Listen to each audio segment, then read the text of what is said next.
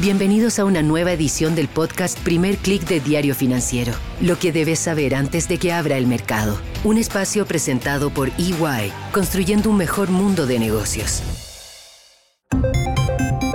Muy buenos días, soy Marcela Vélez y desde Londres comento con ustedes las noticias que deben saber para comenzar el día. Bienvenidos a Primer Click de Diario Financiero. Muy buenos días, es viernes 16 de junio, llegamos al final de la semana, una semana que podría ser la mejor para las acciones mundiales desde finales de marzo pasado y el SP 500 podría cerrar hoy su mejor racha desde noviembre 2021. También les quiero recordar que hoy es día de nuestro especial semanal que está dedicado a un fenómeno que ya se está desarrollando, se trata del fenómeno del niño y que va a tener consecuencias, podrían ser mucho más graves de fenómenos anteriores. Pero antes de hablar de este tema con nuestro invitado, quiero contarles lo que está pasando a esta hora en los mercados. Tenemos alzas prácticamente en todos los índices, aunque son todavía moderadas. En Asia, el índice regional sube 0,53%, están lideradas por un avance de 1% en el Hang Seng. Parte importante de las alzas que estamos viendo esta mañana se alimentan desde China y las expectativas del el inminente anuncio de un amplio plan de estímulo. Lo reportó Bloomberg al inicio de la semana. Hoy recoge la noticia de Wall Street Journal también reportando que se está preparando un plan que podría tener medidas sobre todo para el sector inmobiliario, que recuerden, muchas de estas empresas inmobiliarias chinas cotizan básicamente en el Hang Seng. En Europa vemos alzas algo menores, el stock 600 sube 0,43%, también vemos avances en los futuros de Wall Street, pero estos han recortado las alzas. el momento operan casi planos en el caso del Dow Jones, en el SP 500 también, un avance de apenas 0,05%, el Nasdaq sube 0,09%, parece que comienzan a dominar las dudas respecto a este rally, a este mercado alcista en que están envueltas las acciones estadounidenses. Hoy tenemos una alerta de JP Morgan, uno de sus analistas, recuerda que fondos institucionales, sobre todo fondos de pensiones, van a tener que realizar pronto ventas de acciones por unos 150 mil millones de dólares para ajustar los riesgos de sus portafolios y cumplir con ellos con las regulaciones que usualmente atan a este tipo de fondos.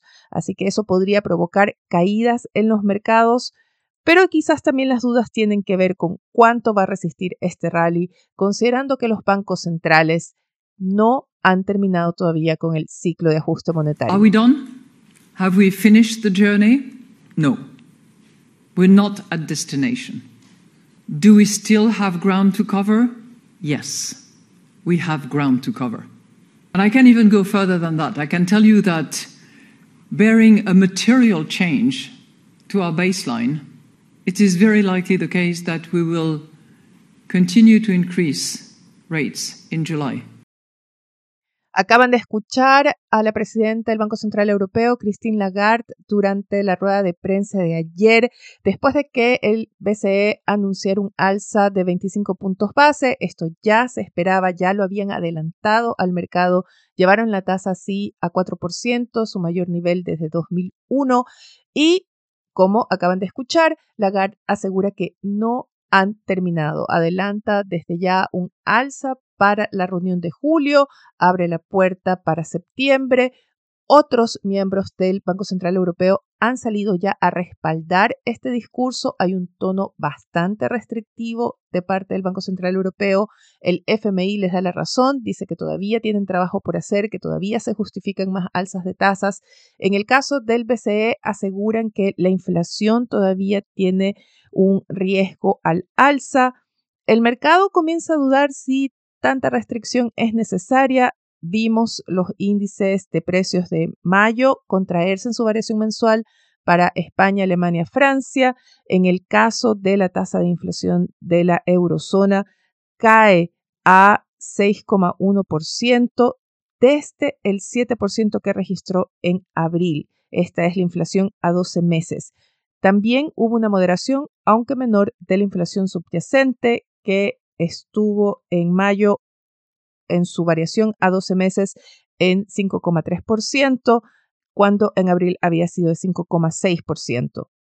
Este es un factor que preocupa al Banco Central Europeo, que también ve presiones todavía por el área salarial, y es similar al discurso que tuvo ayer la Fed, pero en el caso de Jerome Powell este fue más dubitativo. Mientras tanto, se siguen acumulando señales de desaceleración por parte económica. En el caso de Estados Unidos, como el mercado estuvo algo distraído, enfocado en el Banco Central Europeo y ese duro tono que expresaron en su comunicado y en la rueda de prensa, pasaron quizás algo más desapercibidas las cifras que reportó ayer Estados Unidos y que revelaron una nueva debilidad. De hecho, hubo una sorpresiva contracción en el índice de producción industrial, también en la producción manufacturera. Hubo también una sorpresa en el aumento de subsidios por desempleo pero al mismo tiempo una sorpresa al alza de las ventas de retail que crecieron más de lo esperado.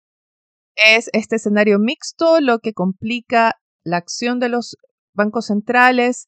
Se apuesta a que habrá alzas en julio. Comienzan ahora las dudas de qué pasará en septiembre. Por ahora, tanto la Fed como el Banco Central Europeo están dejando abierta la puerta a más alzas.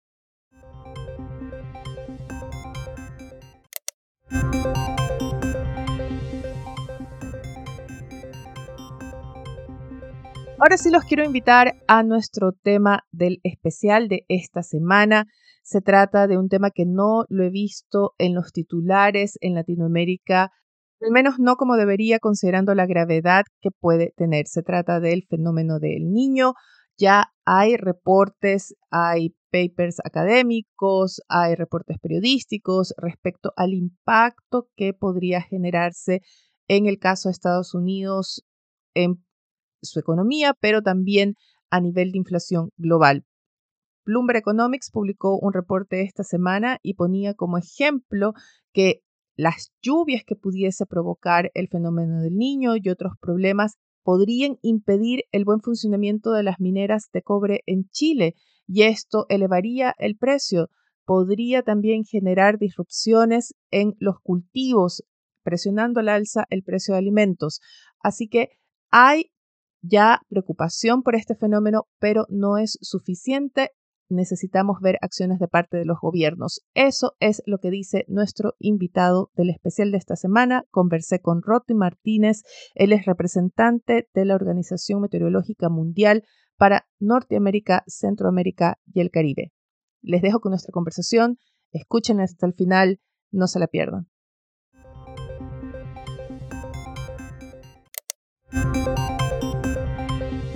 ¿Cuándo está previsto que comencemos a sentir los impactos de este fenómeno del niño o ya los estamos sintiendo?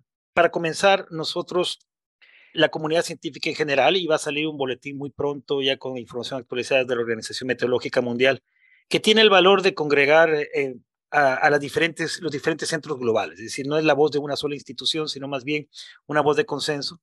Pero en general lo que ya se anticipa es que tenemos ya las condiciones del niño presente en el Pacífico y su desarrollo pues se irá dando en los próximos meses. Ahora, por supuesto que en este desarrollo del evento del niño, entre que comienza a consolidarse, alcanza su magnitud y se desarrolla, los, la influencia en el clima en las distintas regiones es diferente es diferente. Entonces, por eso es que cuando hablamos del niño puede significar una cosa en una parte y otra, en, inclusive en un mismo país, dependiendo de la región.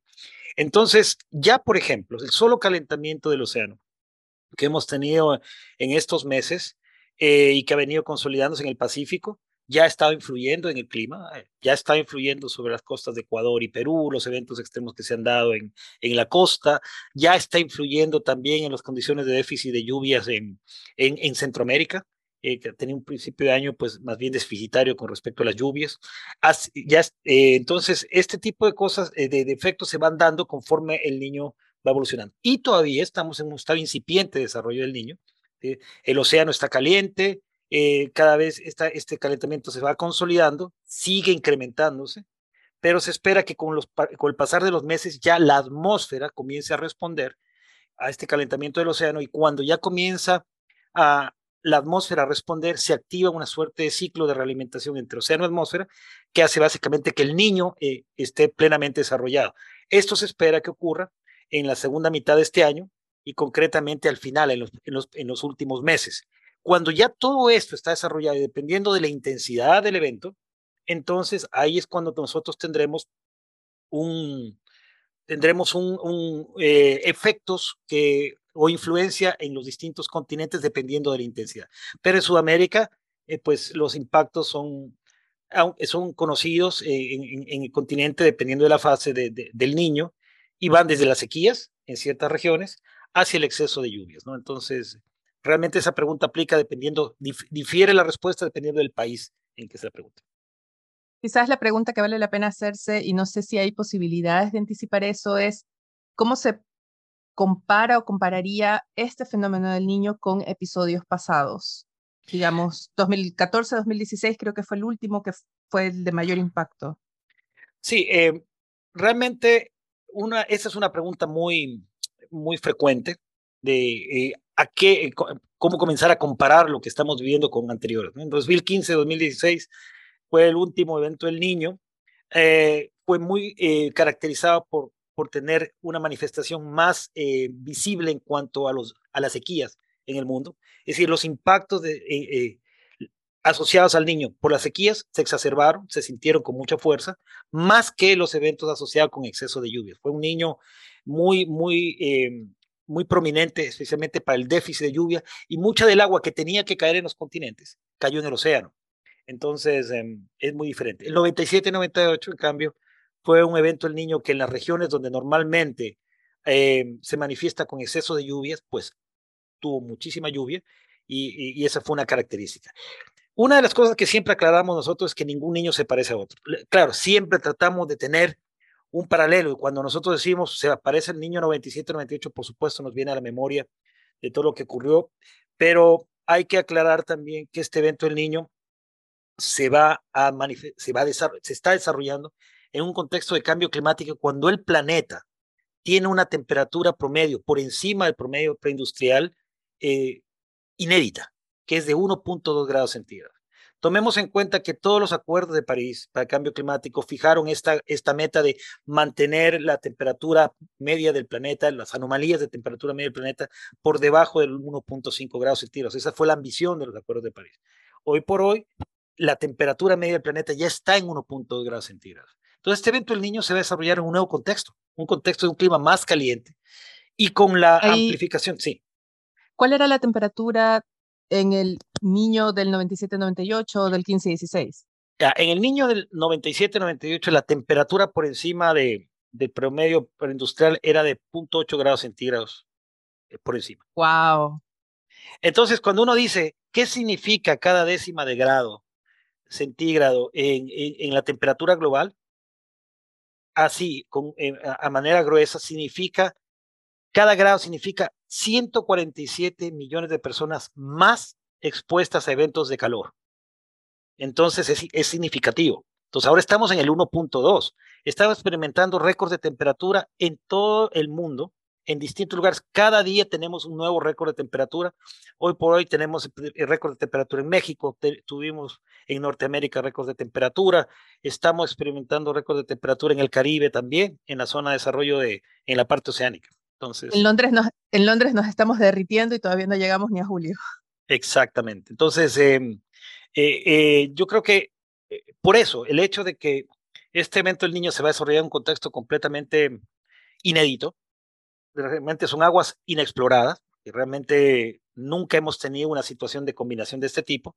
Entonces, es esperable, eh, al menos desde el punto de vista científico, que en los próximos meses vamos a tener, podríamos alcanzar ese 1.5 grados por la combinación de estas dos eh, circunstancias, la que una parte de la variabilidad climática natural, que es el niño, y la señal del cambio climático a, ver si entendí bien, ¿puede que el fenómeno del niño nos lleve ya a alcanzar ese 1,5? Exactamente. Es decir, cuando ya eh, lo que nosotros preveemos, desde la Organización Meteorológica Mundial se emitió un, un nuevo producto que es un boletín de predicción decadal que se hace en colaboración con la Oficina Meteorológica de Reino Unido, Gamer Office, y en donde justamente se ve que hay altas probabilidades de que en los próximos cinco años, en forma temporal, el planeta pueda alcanzar ese 1.5 grados por la ocurrencia de un evento del niño. Eso es lo que estamos viendo. Es decir, vamos a tener un evento del niño eh, durante este, lo que resta este año y el próximo. Eso incrementará las temperaturas del océano eh, y de la atmósfera, eh, que, sumado a la señal que ya tenemos de calentamiento por, global, podríamos alcanzar esa temperatura temporalmente. Y obviamente eso tiene muchísimos impactos asociados, ¿no? el, el tener estos récords de temperatura. Quiere decir que no podemos comparar entonces con fenómenos anteriores, no podemos anticipar, por ejemplo, si se va a manifestar, en qué sectores se va a manifestar con más lluvias o en qué sectores se va a manifestar con sequía, porque es inédito. No, es, es, inédito, pero de todos modos la ciencia ha avanzado. Eh, es una de las recomendaciones que también desde la Organización Meteorológica Mundial estamos haciendo a los gobiernos a, través de nuestros países, a través de nuestros servicios meteorológicos en cada uno de los países. Eh, hemos avanzado muchísimo en la comunidad meteorológica en la capacidad de pronóstico. ¿No? No solo a los 24, 48, 72 horas, en eso se ha tenido muchísimo progreso, sino que también a la escala de los meses y, las, y, y, la, y, los periodos estacionales, es decir, dos, tres meses hasta seis meses. Los modelos globales hoy por hoy pueden hacer predicciones hasta seis meses, con ciertos niveles de incertidumbre, pero se ha progresado mucho. Y estos pronósticos nos van diciendo cómo podría ser el comportamiento de las lluvias, y la temperatura en las distintas subregiones. Y estos productos, esta información está disponible a escala global, a escala regional a través de los centros regionales del clima de la OMM y a través de los servicios meteorológicos. Entonces hay mucho progreso. Y ahora lo que hay que hacer es en cada país recurrir a la información de los servicios meteorológicos para ver cuáles va, podría, en base a todas estas condiciones, cómo se proyectan las temperaturas en este horizonte de tiempo y cómo se distribuyen a sus regiones. Entonces, yo creo que se ha avanzado muchísimo. Eh, cada vez el intercambio de datos entre los países es, es muchísimo mayor. Eh, los sistemas de observación eh, global, satelital, etcétera, también se han consolidado y cada vez hay mayor intercambio de datos. Y eso de alguna manera permite, ha permitido que, que, frente al niño 97-98 la cantidad de datos, información y servicios que tenemos es, es realmente exponencial eh, la, la, forma como se incrementa. Entonces, la conclusión es que hay más información que se puede tomar en cuenta y el mensaje que estamos en este momento transmitiendo es que tenemos todavía tiempo el mensaje que queremos convenir a, los gobiernos, a los gobiernos locales, a la población es que todavía hay tiempo para prepararse y hay que ponerlo en la agenda, porque este evento del niño podría ser un factor muy considerable en temas económicos, en temas del desarrollo, eh, el crecimiento económico para el próximo año, no solo, este año, sino el próximo especialmente, y, hay que ponerlo como una variable importante para lo que va a ser el, desarrollo del país. Y desde el punto de vista de los gobiernos, la, tomar las acciones desde el punto de vista de política pública para prepararse. Este evento del niño va a venir sobre una región, hablando del caso de Latinoamérica y el Caribe, una región que recién se está reactivando del COVID, cuyo crecimiento todavía es incipiente, cuyas economías y, sistemas fiscales están en, mucha fragilidad en cuanto a deuda externa, etcétera, etcétera. Son parámetros que la CEPAL los los ha exteriorizado un continente que ha incrementado sus niveles de pobreza extrema y, y de desigualdad, y también donde ha habido cambios drásticos en, la ocupación de, de, los territorios, la, distribución, los asentamientos humanos, los procesos de urbanización, construcción de riesgo. Entonces, estas cifras son muy complicadas de, de, de manejarlas a nivel regional, pero van a implicar efectos mayores frente a una misma amenaza. Entonces, si algo ocurrió en el 97 o el 2015, eso, ese mismo eh, factor físico puede tener ahora efectos mucho más importantes, muchos más impactos importantes debido a estos niveles de vulnerabilidad creciente que tiene la región. Y si a eso le sumamos también factores de tipo de gobernanza, de tipo político, inestabilidad política, desestabilidad institucional y especialmente los temas tan delicados como el de la corrupción, eh, pues el, el contexto es de muchísima más susceptibilidad a, tener impacto. Entonces, creo que el mensaje que queremos dar es que la ciencia, desde el punto de vista científico, la información está ahí, se viene un evento del niño importante, pero hay que aprender del pasado y, manejar todas las instancias de, la política pública, de las decisiones de gobierno para, para reducir o mitigar al máximo los impactos de este evento. Yo quiero, ah, a propósito de las lecciones que nos deja el pasado y los cálculos, quiero leer algunas cifras que tengo a mano y estas son cifras de un reporte de Bloomberg Economics que salió esta semana. Y, por ejemplo, ellos citan un estudio que hizo el Fondo Monetario Internacional ya en el 2000, cuando, o sea, ya después de lo que fue ese fenómeno del niño en 97-98, y el FMI calculó entonces que un fenómeno del niño fuerte, como fue el del 97-98, puede sumar cuatro puntos porcentuales a la inflación de alimentos, a la inflación del, precio de alimentos. Y eso sin contar las condiciones de cambio climático que ya hemos conversado. En el caso del modelo que hace eh, Bloomberg Economics, por ejemplo, ellos identifican países que estarían más afectados y entre ellos eh, el principal sería India, pero también está Argentina, está Perú, está Brasil, México, tanto en reducción de, de PIB, 0,3 puntos de PIB, y de aumento de inflación en el caso de Brasil y Argentina serían los más afectados. Entonces, ya hay modelos, ya hay cálculos y con, tomando esa dimensión de impacto, ¿qué tipo de políticas públicas se pueden tomar? ¿Qué tipo de preparativos pueden adoptar los gobiernos ante este fenómeno que ya se está desarrollando? No es que viene, es que ya está desarrollándose. Sí, em, eh, realmente de la experiencia de los eventos del niño pasado, em, tenemos nosotros, y, y, eso también depende muchísimo del contexto regional, pero voy a centrarme más en, en el caso de, de, Latinoamérica.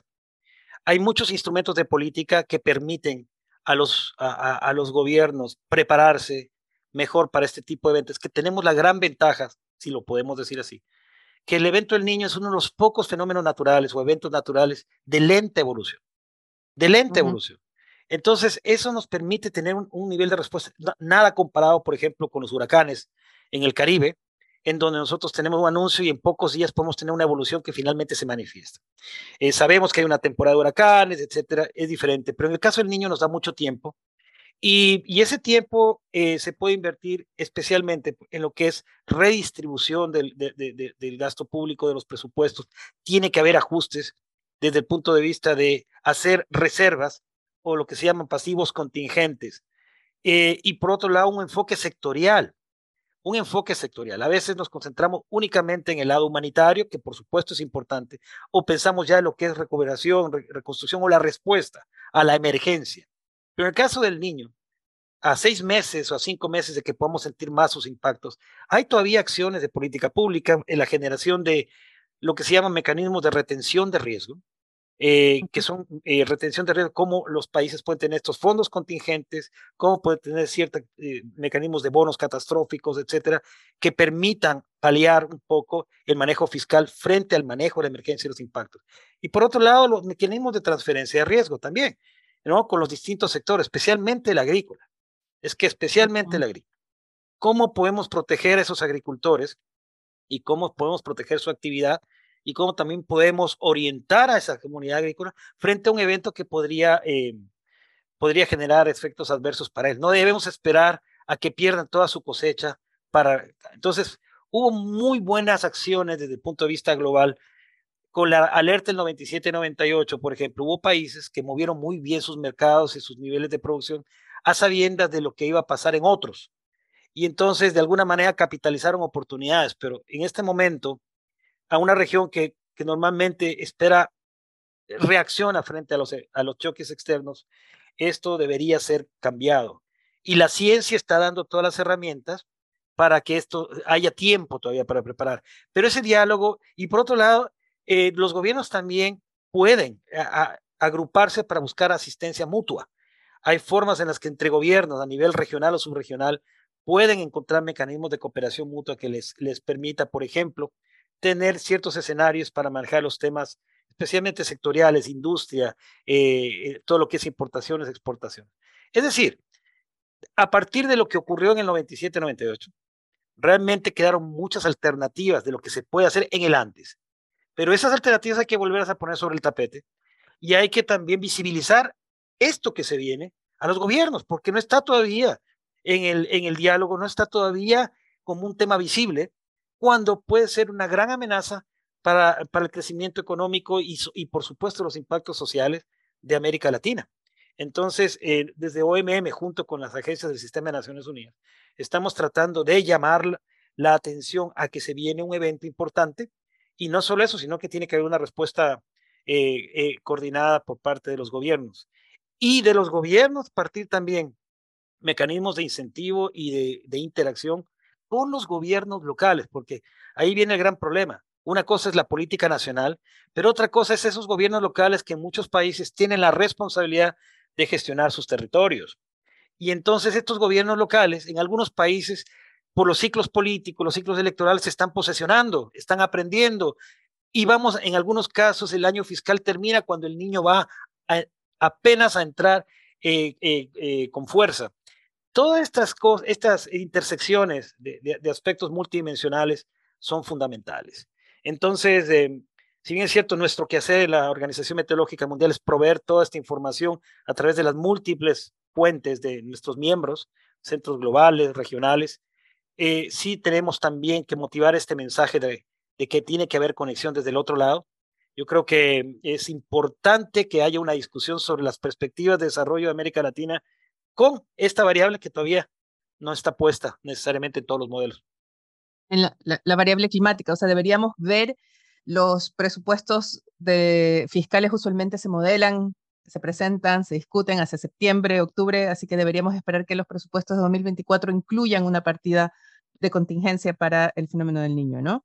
Exactamente. Y luego lo que se viene posteriormente, que desafortunadamente va a ser así, todo lo que va a implicar reconstrucción, todo lo que va a implicar recuperación de los sistemas productivos en los países donde haya déficit, en los países en cambio donde hay eventos extremos de precipitaciones, la infraestructura vial, eh, todo dependiendo de la intensidad del evento que pues tenemos que irla eh, observando y por hoy todavía no tenemos eh, certeza de cuán fuerte puede ser pero hay más probabilidades de que sea más fuerte lo normal, pero eso tiene que irse viendo en los... Y, esa, y esa respuesta vendrá pronto, vendrá en las próximas semanas y quizá uno o dos meses más, ya tendremos muchísima más claridad sobre la intensidad. Pero de todos modos, todos los esfuerzos en el antes son los que necesitamos en, en, la región y el mundo. ¿Sería muy tarde esperar para esos dos meses para comenzar a tomar medidas? Yo creo que eh, desde el punto de vista de políticas públicas, los procesos siempre toman tiempo. Entonces esos dos meses son realmente críticos. Si las cosas no comienzan a discutirse desde el punto de vista político y, y, y, se, y se destraban los engranajes eh, a veces burocráticos que se tienen para el tema de presupuestos, etcétera, y las decisiones políticas frente siempre a temas emergentes o coyunturales, es fundamental hacerlo con tiempo. Yo creo que esa podría ser la gran diferencia que, que, se podría marcar en este evento El Niño, donde la región de América Latina tenga un, un, desempeño distinto al que históricamente ha tenido frente a los eventos del niño, con diferencias de país a país. Me temo, me temo que si los políticos escuchan esto y dicen, ah, bueno, pero todavía no tenemos certeza de la intensidad del fenómeno, la tendremos en uno o dos meses, van a esperar conocer esa respuesta en dos meses. Eso ha ocurrido en el pasado, yo fui testigo de eso en algún país, en donde realmente se esperó que llueva en el país a cántaros para decir que venía el niño. Y por supuesto, con cero planificación, el, evento El Niño arrasó con la economía del país, con la gente, eh, con la vida de personas y con una respuesta muy pobre de, de, parte del Estado. Entonces, eso es un lujo que ya en esta era de la acción climática, con el cambio climático, los países no se pueden permitir este tipo de improvisaciones. Más aún con la existencia de, información eh, muy contundente de lo que está sucediendo. Y finalmente, ¿podemos anticipar la duración? Usualmente hablamos de fenómenos o de procesos de dos, tres años. ¿Estaríamos ante un fenómeno igual? ¿O puede que las condiciones de calentamiento global empeoren y veamos un fenómeno incluso más largo? No, eh, realmente los eventos del niño, en su mayoría, eh, tienden a, durar desde que se comienzan a gestar alrededor entre, entre 8 a, 14 meses, eh, es decir, que compromete buena parte de este año, por ejemplo, el último trimestre y los próximos seis meses del próximo año, y eso más o menos, es decir, es un periodo de 8 a 10 meses entre que sale su evolución hasta que básicamente se debilita. Em, y, hoy por hoy, de acuerdo a los modelos, esta sería más o menos la duración de este evento, pero yo creo que eso es ciertamente, por más ciencia y tecnología que se tenga, todavía es muy aventurado decir la extensión. Todo va a depender de, que tengamos con certeza, eh, mejor dicho, que tengamos más elementos para determinar la magnitud del evento. El niño 97-98 se comenzó a manifestar desde, desde junio del, del año 1997, agosto, hasta, hasta básicamente junio del próximo año, casi 12 meses de, 12 meses de, de, duración y obviamente con una magnitud gigantesca en, en cuanto a su intensidad. Entonces veamos qué, qué es lo que nos depara el niño 2023-2024. Y finalmente, ¿podría ser que este sea como el motor que nos falta, como que sea el impulsor que nos falta para sumar a la región a los esfuerzos más serios en el combate contra el cambio climático? Em, yo creo que es la gran oportunidad para medir eh, las capacidades que ha ido gestionando cada país para responder al cambio climático, porque básicamente lo que vamos a tener es una prueba rápida eh, que va, mejor dicho, una, una, el, el, este niño va a poner a prueba todos los sistemas actuales y cuánto hemos avanzado. Y sí, y realmente en la, en la región hay países que han, han mostrado un avance y han tenido un avance gigantesco en su institucionalidad, en su capacidad para responder y gestionar el cambio climático y, existen muchísimos buenos ejemplos, pero también existen de los otros. Entonces, eh, básicamente lo que va a hacer este evento del niño es desnudar, las, poner en evidencia cuánto avance hemos tenido en la, en la lucha contra el cambio climático. Hablamos muchísimo de la conferencia de las partes, de la adaptación, los esfuerzos, de los compromisos de cada país. Pues bueno, este es el examen. Este es un examen que nos va a poner la naturaleza para ver cuánto hemos avanzado y la idea es pues a partir, no esperar a reprobar o aprobar el examen, sino más bien tratar de obtener los mejores resultados eh, con preparación, con preparación temprana. Eso es, eso es fundamental. Ojalá no reprobemos. Muchísimas gracias, Rodney. No, Marcela, a, a la orden. Me parece preocupante y me llamó mucho la atención lo que dijo nuestro invitado de cómo este fenómeno del niño podría llevar el mundo a ese escenario de una temperatura de 1,5 grados mayor a la temperatura preindustrial. Este es el límite que se había fijado en el Acuerdo de París como meta hacia fin de siglo, no superar ese 1,5%, pero podríamos tener ya una prueba en el corto plazo. Con esto me despido por ahora. Los invito a que sean actualizados de las noticias del día y más visitando nuestro sitio web de f.cl, también de fsud.com para las noticias de negocios de Latinoamérica. No dejen de darnos su calificación, sus comentarios a través de cualquiera sea la plataforma que estén escuchando este podcast. Síganos, suscríbanse, van a ayudar a que más personas nos conozcan. Recuerden también que pueden escribirme a mi correo electrónico mbls.df.cl o a través de mi cuenta de Twitter arroba Marcela Yo les agradezco su compañía. Les recuerdo también que este fin de semana Diario Financiero tiene una nueva edición de DF. Les deseo que tengan un buen fin de semana. Nosotros nos reencontramos el lunes. Esto fue el podcast Primer Click de Diario Financiero. Lo que debes saber antes de que abra el mercado. Un espacio presentado por EY, construyendo un mejor mundo de negocios.